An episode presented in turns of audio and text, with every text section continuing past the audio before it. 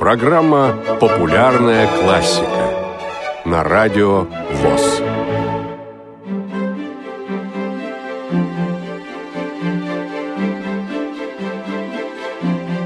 Турецкий марш.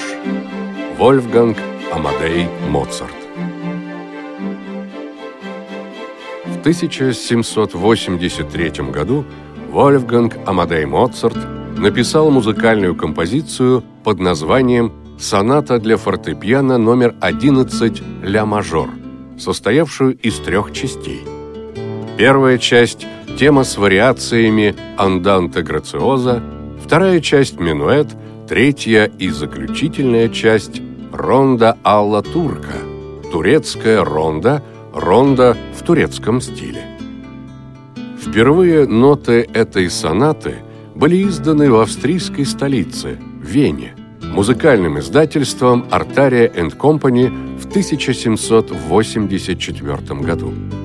Как только ее стали исполнять различные австрийские музыканты, первую и вторую части сонаты номер 11 сразу же как бы отбросили за ненадобностью и забыли. Зато третья часть, Ронда Алла Турка, приобрела гигантскую популярность. При этом и музыканты, и слушатели по общему согласию самовольно переименовали турецкое ронда в турецкий марш. И это название закрепилось за данным произведением и стало общепринятым. Почему так произошло? Дело в том, что звуки турецкого ронда сразу же напомнили австрийцам хорошо знакомое звучание турецких военных маршей. Стилистика у произведения Моцарта была точно такая же. Турция и Австрия были давними и злейшими врагами и воевали с перерывами с начала XVI по конец XVIII века. Однако, несмотря на такую постоянную вражду, у австрийцев был сильнейший интерес и к турецкой культуре вообще, и к турецкой музыке в частности.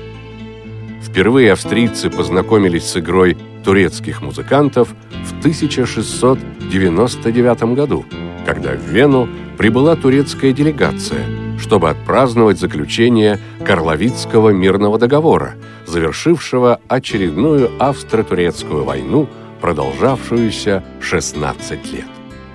Охрану делегации Османской империи несли янычары – и вместе с другими янычарами делегацию сопровождал янычарский военный оркестр, который дал несколько публичных концертов для жителей Вены.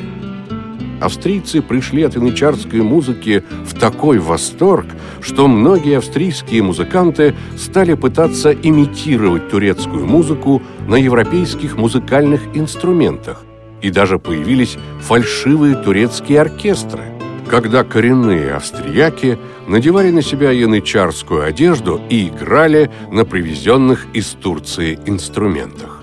И никакие последующие австро-турецкие войны не смогли уничтожить любовь австрийцев к турецкой музыке. Дошло даже до того, что в 1741 году австрийское правительство обратилось к турецкому с просьбой прислать турецкие музыкальные инструменты для императорского придворного оркестра. Инструменты были присланы. Кроме того, фортепиано в Австрии стали делать со специальной янычарской педалью, позволявшей приблизительно имитировать звучание турецкого барабана. Чем же так зацепила австрийцев янычарская музыка? В первую очередь своей необычностью. Турецкие марши меньше всего на свете похожи на привычные европейские. Это очень живая, бодрая, веселая музыка. Под нее можно делать все, что угодно, но вот чтобы ходить строем и маршировать по плацу, она как бы не совсем для этого подходит. И действительно, турецкие янычары никогда под музыку строем не ходили. Музыку играли перед боем, во время боя и после боя, чтобы отпраздновать победу, а также во время торжественных мероприятий.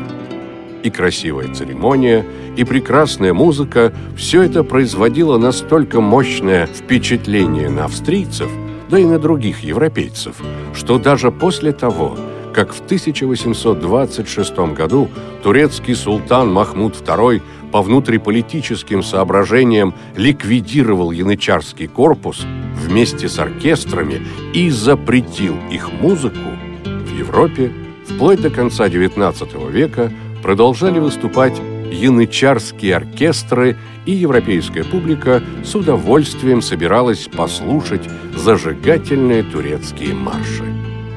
Когда Вольфганг Амадей Моцарт писал турецкое рондо, он переложил традиционную оркестровую турецкую военную музыку для исполнения на фортепиано, в результате чего ее стало возможно исполнять и не собирая огромный янычарский оркестр в любом доме, где был рояль или пианино. Учитывая, что современные турецкие военные оркестры, восстановленные в турецкой армии в 1952 году, играют в основном в европейском стиле, представить себе звучание настоящего янычарского оркестра хотя бы приблизительно можно только послушав турецкое рондо, турецкий марш Моцарта.